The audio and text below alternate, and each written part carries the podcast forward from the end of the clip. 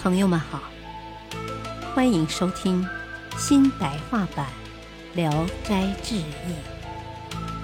原著清代文学家、小说家蒲松龄，播讲汉乐，卷二，口技。村里来了一个女子，二十四五岁。携带一个药囊到此行医，有人前去看病，女子自己不能开药方，要等到夜间去问神。晚上扫进一间小房子，把她关在里面，大伙围绕着门窗，亲耳静听，只是窃窃私语，谁也不敢咳嗽。屋里屋外都是黑洞洞的，没有一点声息。大约到了半夜，忽听有撩起门帘的声音。女子在屋里问道：“九姑来了吗？”有个女子回答说：“啊，来了。”又问：“啊，腊梅跟着九姑来了吗？”似乎有个丫鬟回答说：“啊，嗯，来了。”三个人絮絮叨叨，你说过了，他说，他说完了，你说。没完没了的唠了起来。过了一会儿，又听见帘钩响动，女子说：“啊，六姑来了。”接着就七嘴八舌的问道：“啊，春梅也抱小郎子来了吗？”有个女子说：“啊，正是一个别扭的小家伙，哄也哄不睡，一定要跟娘子来，身子像有几百斤重。”背到这里累死人了。马上又听到女子殷勤的接待声，九姑的问讯声，六姑的寒暄声，两个丫鬟的慰劳声，小孩子的嬉笑声，一起嘈嘈杂杂的传出来。就听女子笑着说：“啊，哎，这个小孩也太好玩了，远迢迢的抱个猫来。”接着，声音就逐渐稀疏了。帘子又响了一声，满屋子都喧哗起来，吵吵嚷嚷的说：“啊，四姑为什么来晚了？”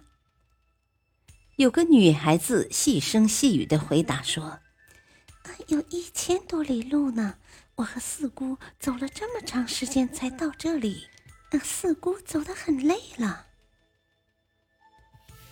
于是，个个倒温凉的声音，还有移动座位的声音，招呼天座的声音，高声的、细嗓的，一起吵嚷起来。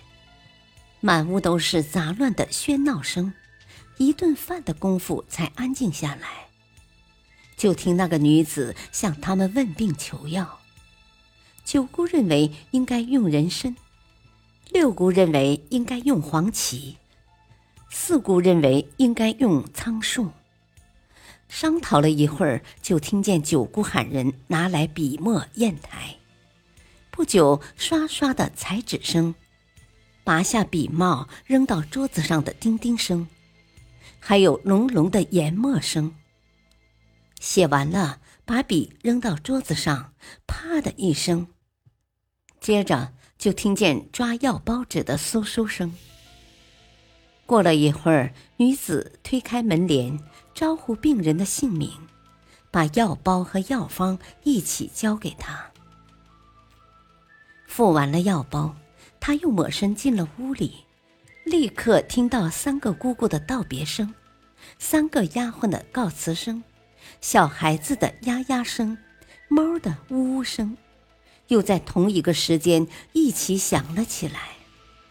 九姑的声音清脆而又悠扬，六姑的声音缓慢而又苍老，四姑的声音娇嫩而又婉转，以及三个丫鬟的声音各有各的声态，听着完全可以辨别出来。大家很惊讶，以为真是神仙呢。但是试试他的药方，也不怎么有效。这就是所说的口技，特意借此来卖药罢了。但是他的口技也够奇特的了。过去，王心义曾经讲过，他在京城的时候，偶然路过集市，听见一阵弦乐的声音，围观的群众好像一堵大墙。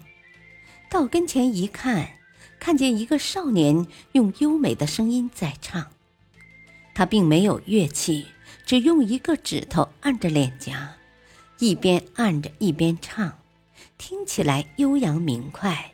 和弦乐没有什么差别，这也是耍口技的徒弟呀。感谢收听，再会。